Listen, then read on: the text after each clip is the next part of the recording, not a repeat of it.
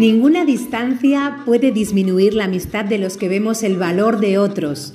Bienvenido al último episodio de nuestra primera temporada. Carmen te saluda aquí en tu espacio, Escucharte Valdemorillo. Ironía que al fin nos llevan al mismo lugar, a pesar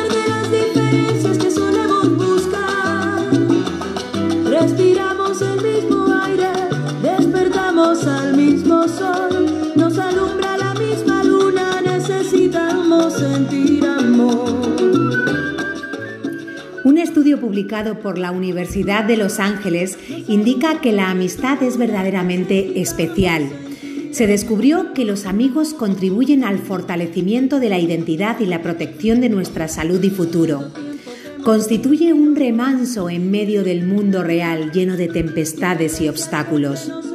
Los amigos nos ayudan a llenar los vacíos emocionales y a recordar quiénes somos realmente.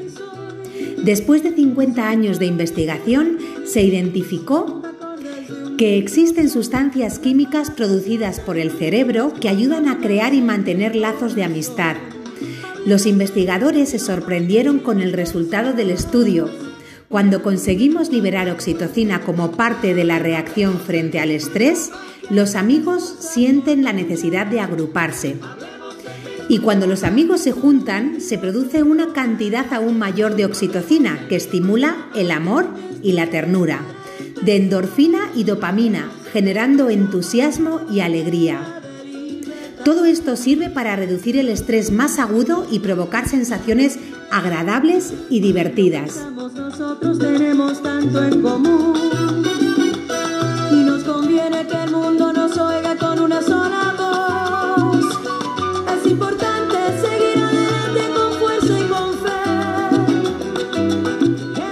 Se cree fehacientemente que la amistad prolonga la vida. Por eso tener amigos nos ayuda no solo a vivir más, sino también a vivir mejor. Según este estudio, cuantos más amigos, mayores probabilidades de ser longevos, sanos y plenos. También se observó que la amistad ayuda a superar los momentos críticos como pérdidas de personas queridas y se percibió que quien puede confiar en sus amigos reacciona y se recupera en un lapso menor que aquellos que no tienen a nadie en quien confiar. En nuestra asociación Cultivarte Valdemorillo sabemos que todos tenemos un espacio y que la amistad constituye una excelente fuente de energía, alegría, fuerza, salud y bienestar.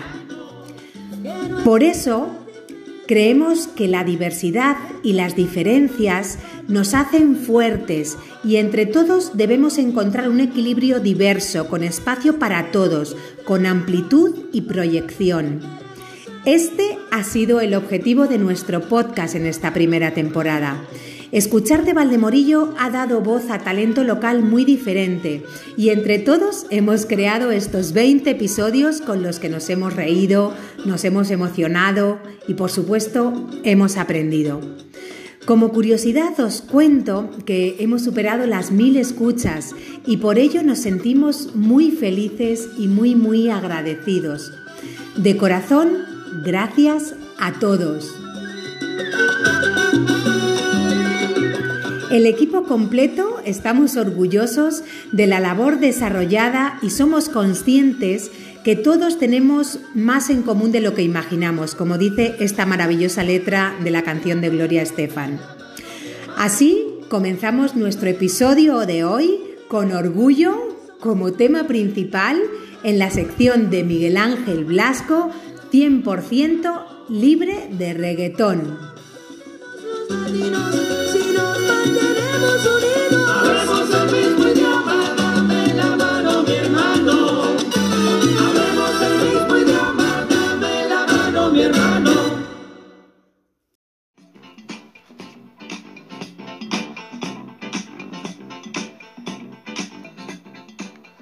Hola a todos, esto es 100% libre de rigato.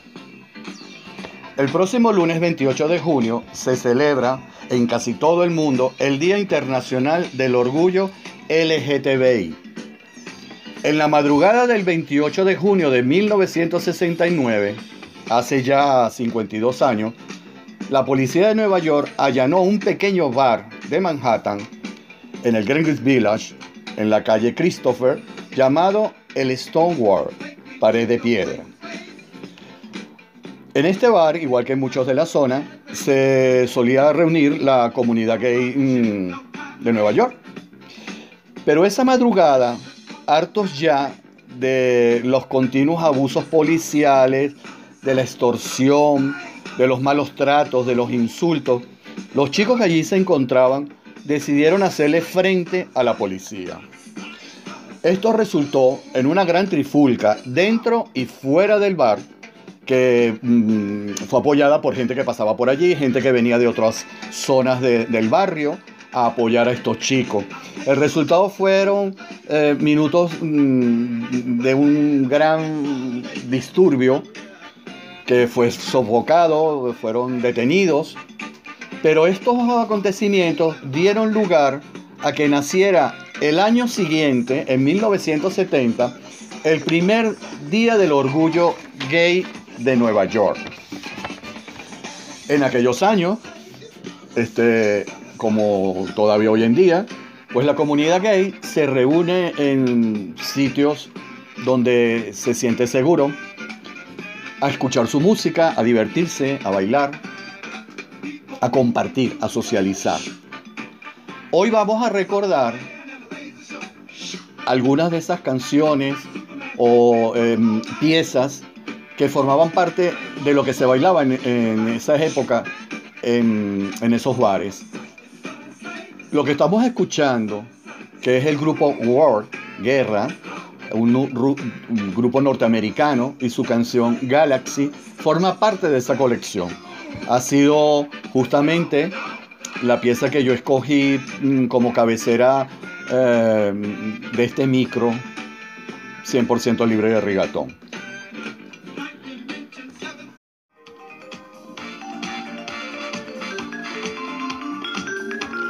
Bueno, la verdad que es imposible decidirse por mm, solo unas pocas canciones de esta época que llamamos disco. Esta época disco que se sobrepuso en esos años del, de finales de los 70, donde el, movimiento LGTBI empezaba a tener su resplandor, en la época dorada de la Quinta Avenida de Nueva York, eh, de la famosísima discoteca Estudio 54. Hay muchísimos eh, cantantes y muchísimas piezas que representan esa época, eh, con ese brillo, con esos arreglos musicales, ¿no? Esta es una de las, para mí, de las mejores. Fran Jolie, la canadiense, que con 16 años tuvo este gran éxito con To Me.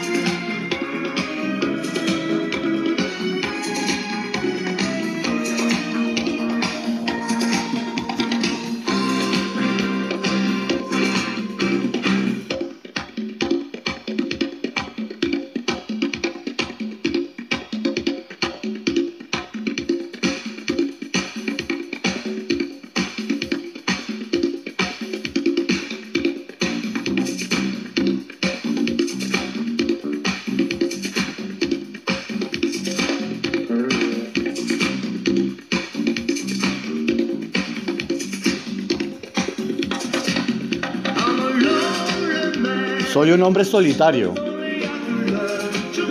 pero si tan solo pudiera aprender a llorar, tal vez entonces el dolor dentro de mí disminuiría. Ven a mí y yo te consolaré.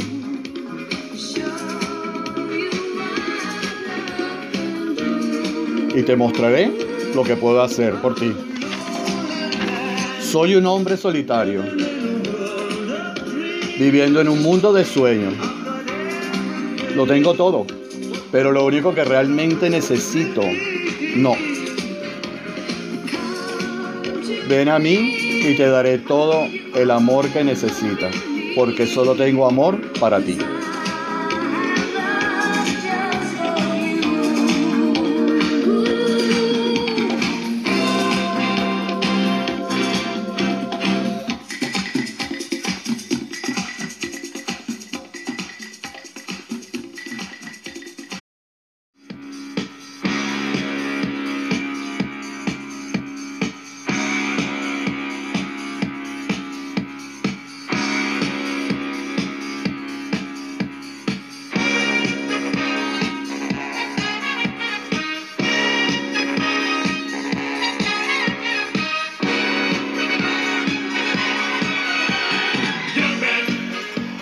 Y no podemos dejar fuera al mítico grupo The Village People. Este grupo de productores mm, franceses, pero que desarrollaron su actividad en inglés, este, nació del Greenwich Village. Eh, eh, los productores mm, conocieron a varios de los integrantes justamente en, los bares del Greenwich. Uno de ellos fue Felipe Rose, puertorriqueño, que es el que asume el papel de em, indoamericano, em, de apache o indioamericano, como lo queráis llamar. Este, lo, lo, lo consiguieron en un bar, precisamente, disfrazado así. El Greenwich Village eh, recoge eh, un público muy amplio. Por eso el grupo representa a los estereotipos más comunes eh, por decirlo así, mm, norteamericanos, ¿no? del, colectivo LGTBI. El vaquero, el policía, que también a veces hace de marino, es el compositor eh, eh, de esta canción. ya mencionamos al indio, el motero, el obrero y el soldado. Son los seis estereotipos mm, de gay norteamericanos que están reflejados en este, eh, en este grupo.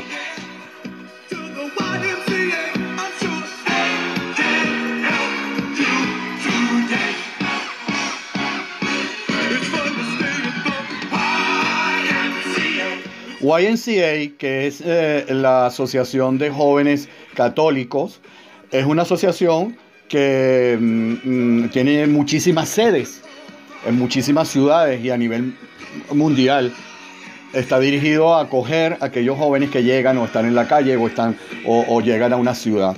Eh, por eso eh, eh, Inca se lo tomó mal cuando salió esta canción al mercado, ¿no? Luego llegaron a un arreglo económico porque los demandó, demandaron al, al, al Village People. Pero son cosas anecdóticas. El Village People también hizo una película extraordinaria, bueno, muy animada para la época, porque en aquella época disco también junto con Fiebre de Sábado por la Noche, gracias a Dios que es viernes, teníamos también a eh, Que no pare la música, que eh, era como la historia del mm, live del grupo.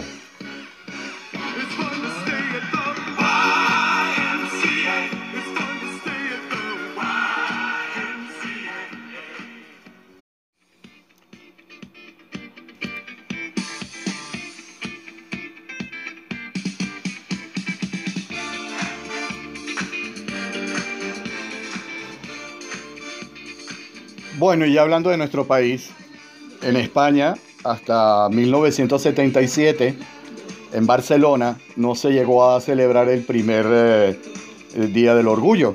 Luego, posteriormente, en el eh, año siguiente, en 1978, se celebró el primero aquí en Madrid. Eh, en aquellos años de la temprana transición, mm, todo coincidió, la época disco, y aquí en España, el, extraordinario movimiento, mm, lo que fue la, movida madrileña. La movida madrileña, hasta los mediados del 80, de los 80, eh, fue vigente y, definitiva. En el verano del 82, Alaska y los Pegamoides cantaban esto a tope, bailando.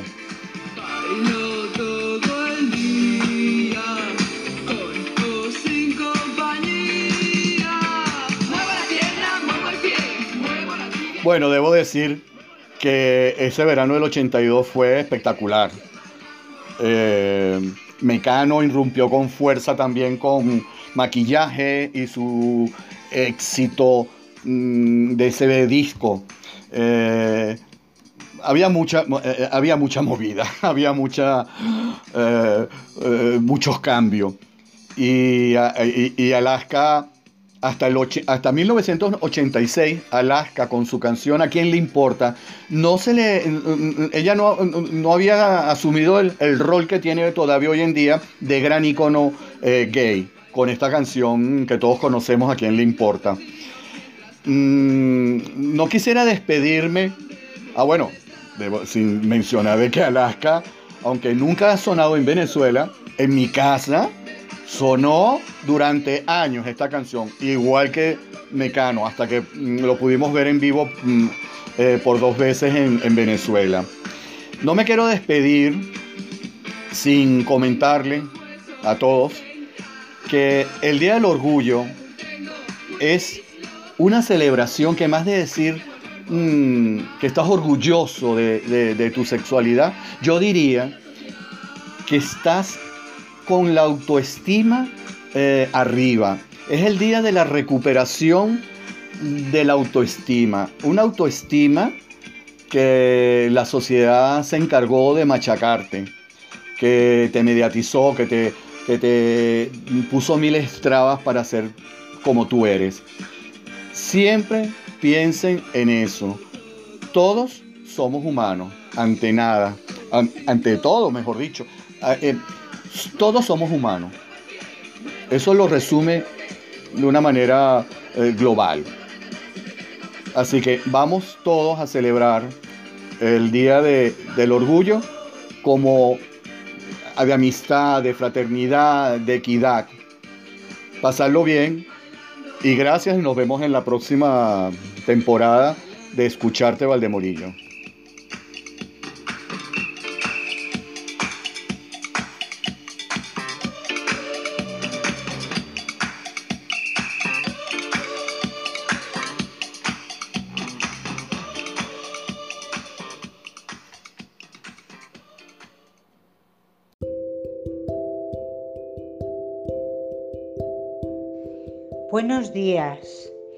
19 capítulos han pasado en un suspiro. Ahora toca tomarse las vacaciones y cargar pilas para la segunda temporada, porque volvéis, ¿verdad? Hmm.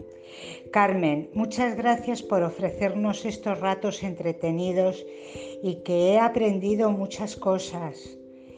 Te has rodeado de un equipo maravilloso y también muchas gracias a ellos. No quisiera olvidarme de ninguno. Si lo hago, me perdonáis.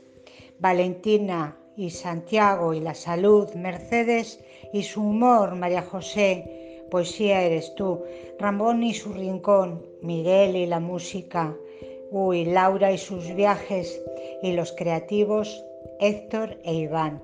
Muchas gracias a todos.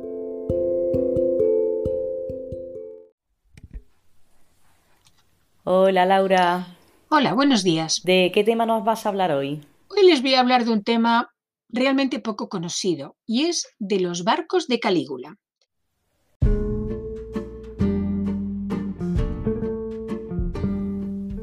Bueno, Laura, cuéntanos un poco quién fue Calígula.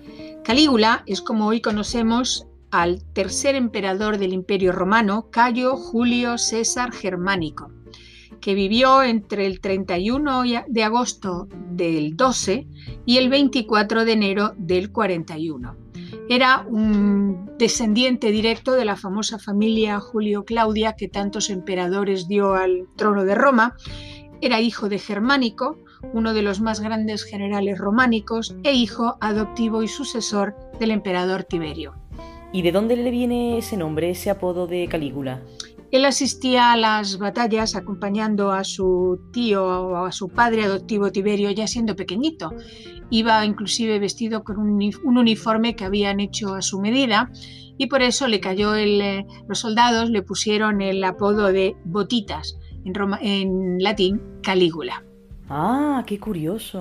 Bien, pero yo quiero hablarles de otra, de otra cosa, precisamente no del emperador, sino que, por ejemplo, eh, a unos 30 kilómetros hacia el norte de Roma, hay un lago conocido como el lago de Nemi, que es de origen volcánico. Tiene una forma muy redondita, muy característica y se encuentra en el medio de un parque realmente precioso. Ya desde hacía mucho tiempo se sabía que en él había una serie de naves, no se sabía exactamente cuántas eran, porque los pescadores solían eh, recoger algunas piezas en sus redes que las vendían a sus turistas. Hubo una serie de intentos para recuperarlas y los últimos fueron en entre 1928 y 1932. Se supo entonces que los barcos eran dos y se hizo bueno, una serie de estudios para, para intentar la extracción. Hasta que en determinado momento, ya bajo el gobierno de Mussolini, se instalaron unas realmente enormes, unos enormes sistemas de bombeo para poder bajar el nivel del lago.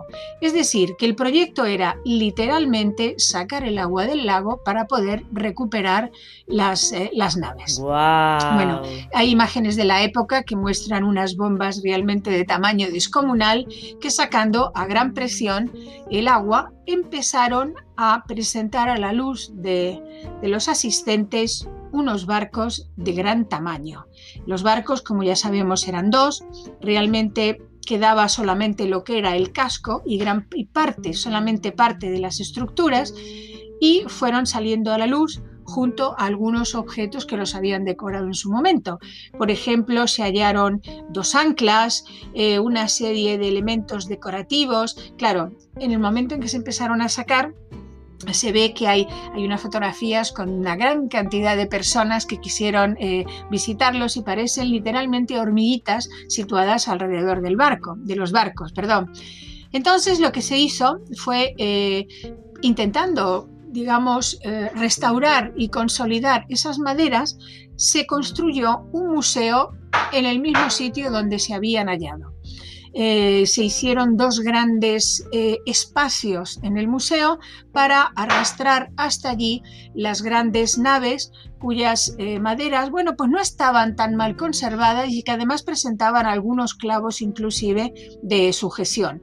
Se llamó Museo delle Navi Romane. Eran dos grandes edificios de un color rojizo y situados, como digo, justo en el borde del lago.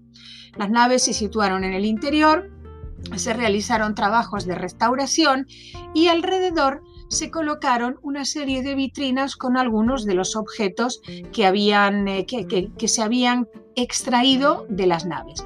Ahora bien, como decía antes, lo que se encontró fundamentalmente fueron los cascos y parte de lo que sería la plataforma. Pero, ¿cómo eran realmente esos dos barcos? Bueno, hay muchos dibujos que nos dicen más o menos basándose en testimonios de la época.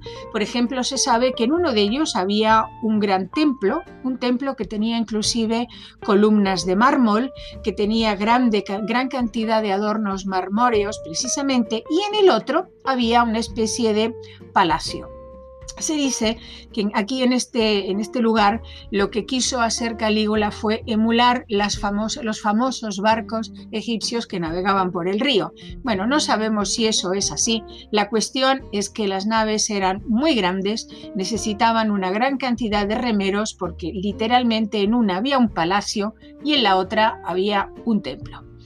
Durante la Segunda Guerra Mundial, que ya saben que por esa zona hubo grandes, grandes combates, bombardeos. Bueno, la cuestión es que hubo un gran incendio en el museo y los dos barcos se destruyeron.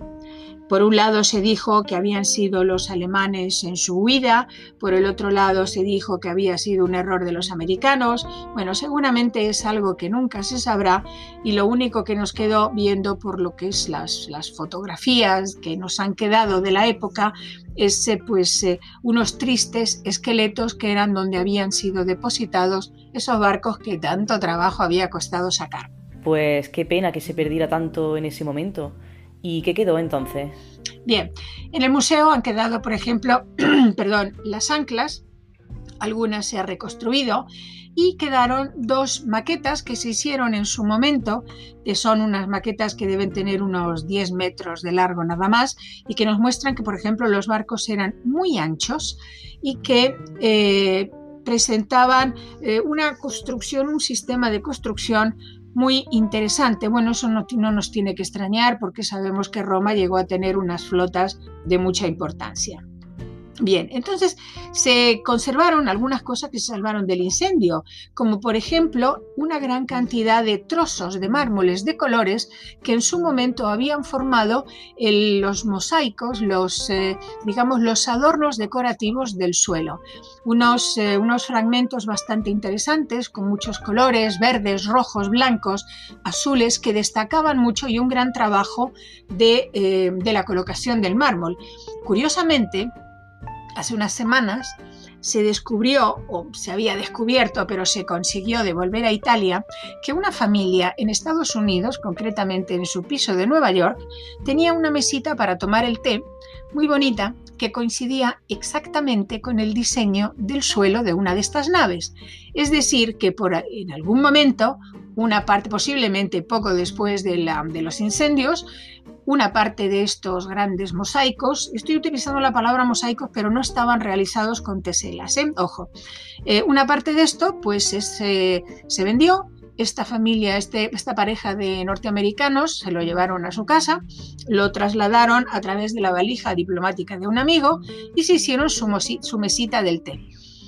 Eh, los, la Guardia de los carabinieri italianos tiene un departamento que funciona realmente muy bien y de mucha importancia para la recuperación de objetos extraídos ilegalmente. Y precisamente hace unas semanas consiguieron que esa mesita del té, que en realidad era el suelo de uno de los barcos de Calígula, volviera a casa y que se pudiera eh, exponer junto a muchísimos otros dentro de lo que es el museo. Pero otra cosa, por ejemplo, que se habían localizado dentro de las excavaciones y además en algunos casos, como dije antes, con los pescadores, son una gran cantidad de esculturas, generalmente en mármol, algunas de cuerpo, de cuerpo entero, algunas de bustos, algunas solamente de cabezas, pero muy interesantes y que formaban parte de la decoración del templo, como también lo que mencionaba antes, que son unas, eh, unas columnas de estas eh, tipo fasciculado, muy características del mundo romano, con unos mármoles blancos, con unas vetas rojas realmente muy bonitas. Pero también tenemos cosas tan curiosas como las tuberías de plomo que, que circulaban por la nave. Había eh, agua, vamos a decir, semicorriente en la nave y estas tuberías servían para lo que era todo el servicio de las mismas. También eh, comentando que había en una de ellas un palacio, en otra de ellas un templo. Los templos tenían una parte del, techo del tejado con grandes placas, grandes eh, tejas de plomo y esas se han conservado, de plomo y de bronce, perdón.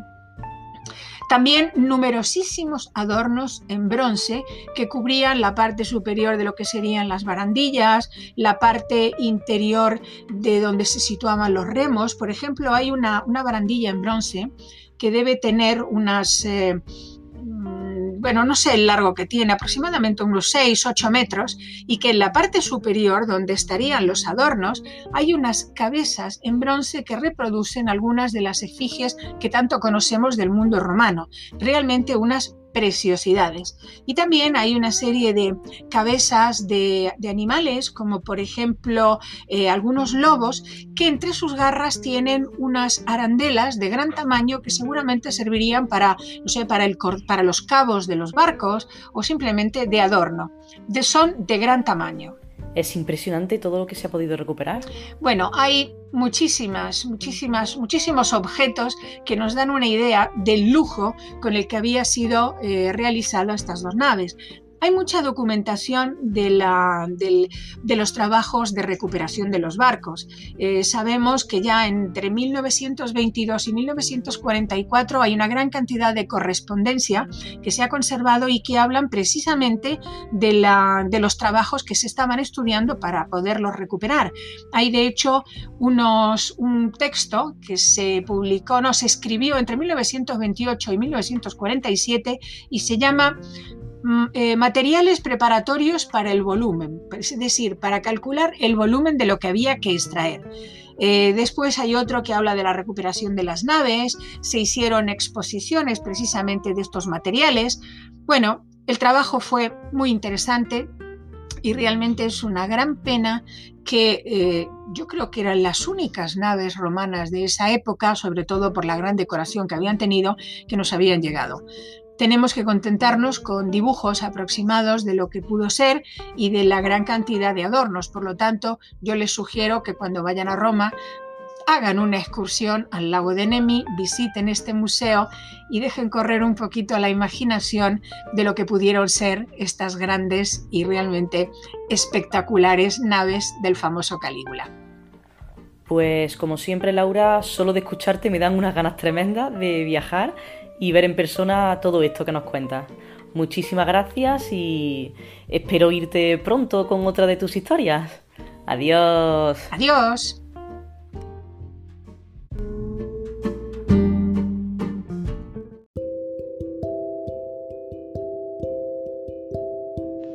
Hola, soy Zegón de Parque de las Infantas y quería felicitar a Carmen y a sus amigos y colaboradores por esta iniciativa de, de Valdemorillo Arte, que me parece brillante.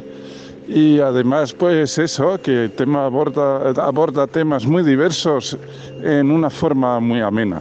Entonces, pues os animo a seguir con, con esta iniciativa para el año que viene y obrar para instituir el Día del Orgullo Valdemorillense. Un abrazo a todos y muchas gracias.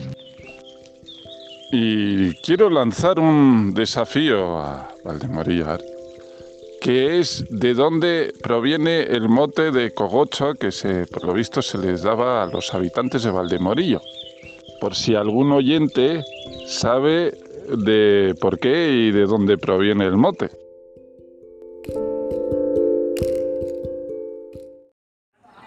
Eh, buenos días, eh, estamos aquí Héctor y yo.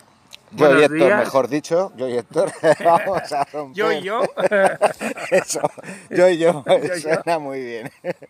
bueno, nada, que estamos aquí en el último programa de la temporada de La Voz del Creativo, de la temporada, porque ahora viene el verano y bueno, no se van a publicar los programas durante dos meses, creo que son, ¿no, Héctor? Sí, yo creo que es lo que damos vacaciones para todos, para nosotros y para vosotros. Os vamos a dejar descansar las orejas. Eso es, pero sin olvidar que la cultura va con vosotros, que es parte de esas vacaciones que vais a disfrutar aquí o fuera, en casa o en, la del vecino. Pero bueno, lo importante es seguir disfrutando de lo que más lo más bonito que tenemos cerca de nosotros, que Ah, es Que es que, qué es? no, no, iba a decir que les hemos puesto deberes igualmente. eso, eso. Que es. hemos estado mirando a ver las exposiciones que hay este verano en Madrid para el tiempo que estéis aquí en la comunidad autónoma y os podéis acercar a la capital. Y hemos hecho un pequeño recorrido por los museos más emblemáticos de la ciudad. Eso es, entonces empe- empezamos por Reina Sofía, que más o menos casi todos la conocéis, y si no la conocéis, pues deberíais conocerlo ya. Y hay varias exposiciones, una es de Charlotte Johansson, Johannesson, que es, pues bueno, es una norteamericana, que es una especie de abstracción, pero que está bastante bien. Después está Ida Applebrook, que es una especie de instalaciones y espacios imaginativos. Y en la Casa de Cristal, en el Retiro de Madrid, Pet Agut, que es un fotógrafo bastante considerado. Bueno, eh, seguimos con la Fundación Mafre, tiene una entrada de 3 euros y hay un fotógrafo muy reconocido que es Bill Brandt. Y luego está, hay una exposición de Miró, aparte del espacio Miró permanente que tiene Mafre en su colección en particular. Eh, Seguimos comprado que no olvidar que se- siempre está ahí, pero de 6 a 9 es gratis. Podéis disfrutar de Goya, Picasso, eh, bueno, perdón, Picasso no, Velázquez.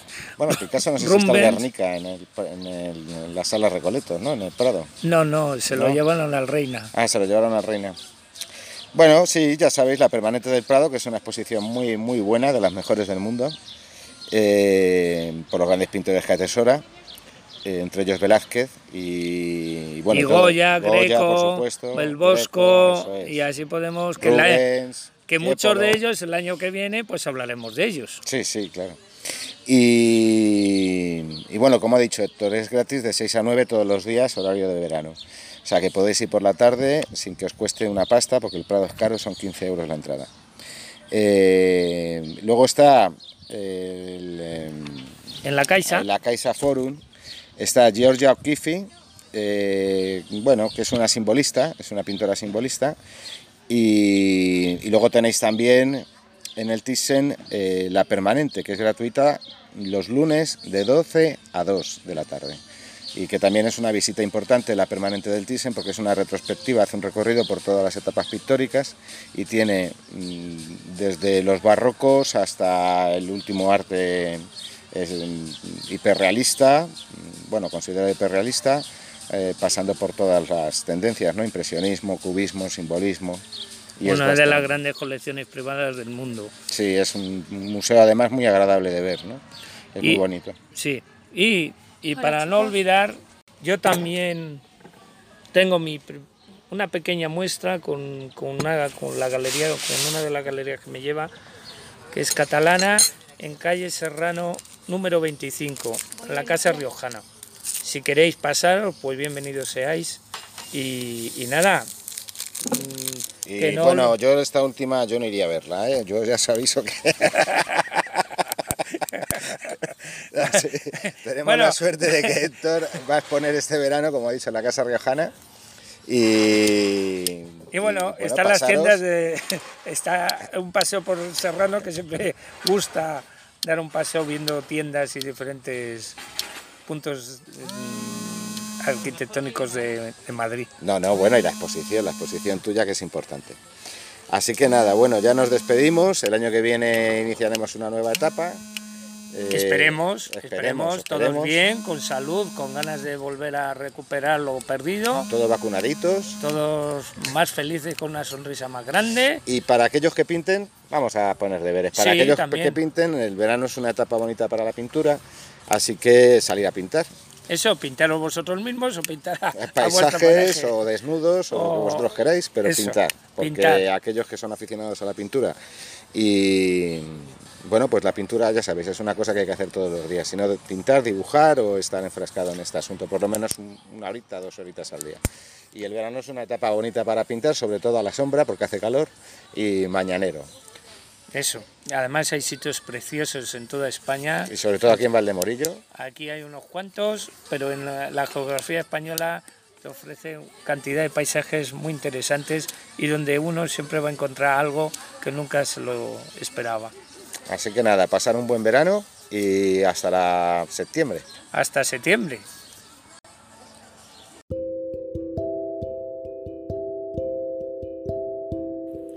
Hola, soy Amanda, vecina de Valdemorillo. Quería mandar un saludo a todos los amigos y oyentes de Escucharte Valdemorillo y sobre todo a todos sus integrantes. Eh, daros la enhorabuena porque habéis conseguido un programa maravilloso, muy entretenido y que a todos nos encanta. Y pienso, no sé, en El Rincón de Ramón o en la poesía de María José, el humor de Mercedes o bueno, sobre todo la música 100% libre de reggaetón que me encanta. Gracias a todos vosotros que no quiero dejarme a ninguno y sobre todo a Carmen por ser el alma creadora de, de este equipo. En fin, lo dicho, daros las gracias por tan buenos momentos, desearos un feliz verano y que volváis llenos de energía, con las pilas cargadas para, para una próxima temporada, que os esperamos. Un beso a todos.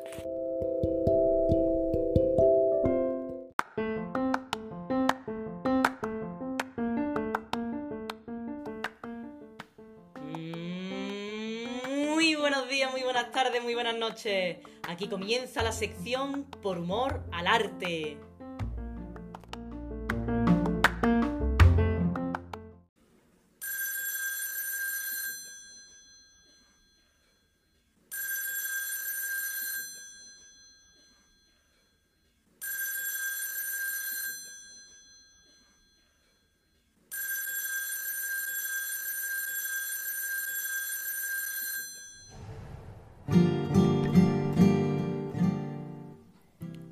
Gracias por llamar al Instituto de Salud Mental, su más sana compañía en sus momentos de mayor locura.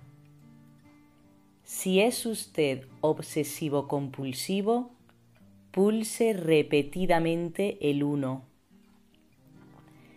Si es usted codependiente, pídale a alguien que pulse el 2 por usted. Si usted tiene múltiples personalidades, pulse el 3, el 4, el 5 y el 6. Si es usted paranoico, nosotros ya sabemos quién es usted, sabemos lo que hace y sabemos lo que quiere. Espere en línea mientras rastreamos su llamada. Si usted sufre alucinaciones, pulse 7 en ese teléfono gigante de colores que usted y solo usted ve.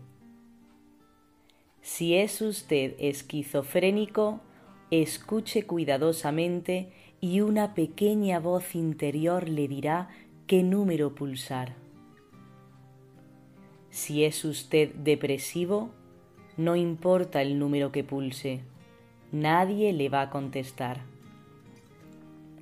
Si usted sufre de amnesia, pulse 8 y diga en voz alta su nombre, dirección, teléfono, número de carnet, fecha de nacimiento, estado civil y el segundo apellido de su madre. Si usted sufre de estrés, pulse lentamente la tecla almohadilla hasta que alguien se apiade de usted. Si usted sufre de indecisión, deje su mensaje después de escuchar el pitido, o antes del pitido, o durante el pitido.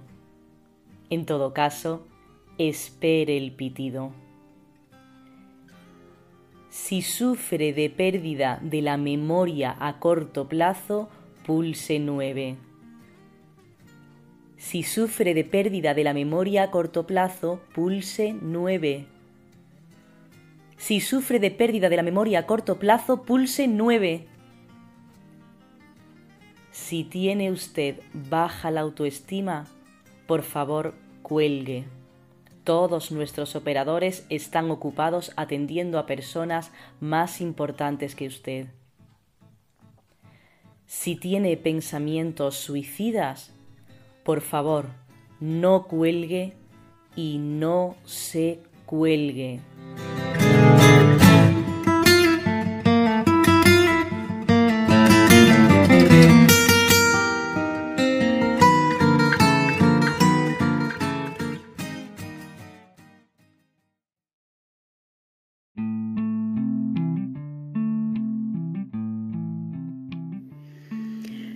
Muchísimas gracias, Mercedes, por traernos el humor siempre aquí a escucharte, Valdemorillo. Y bien, hoy hemos querido compartir también algunos de los mensajes que recibimos. Gracias Cristina, gracias Jerome y gracias Amanda por estos audios tan cariñosos. Gracias también a Teresa de Mojadillas, Alicia del Mirador del Romero, Ana de Puente la Sierra, Ángel Fernández y Felipe. Gracias a todos los amigos que habéis estado al otro lado participando de la escucha activa tan importante en la vida. Os recuerdo, por supuesto, a, todos los demás que podéis contactar con nosotros a través del correo electrónico escuchartevaldemorillo.com o a través de nuestras redes sociales en Facebook e Instagram en el perfil Cultivarte Valdemorillo. El verano llegó y llegó el momento de parar para volver a regenerarnos y estar con nueva energía muy muy pronto. Nuestro mayor miedo no es que no encajemos, nuestro mayor miedo es que tenemos una fuerza desmesurada. Es nuestra luz y no nuestra oscuridad lo que más nos asusta. Empequeñecerse no ayuda al mundo. No hay nada inteligente en encogerse para que otros no se sientan inseguros a tu alrededor. Todos deberíamos brillar como hacen los niños. No es cosa de unos pocos, es cosa de todos, y al dejar brillar nuestra luz propia, inconscientemente damos permiso a otros para hacer lo mismo. Al liberarnos de nuestro propio miedo, nuestra presencia libera automáticamente a otros. Gracias, gracias, gracias y hasta pronto.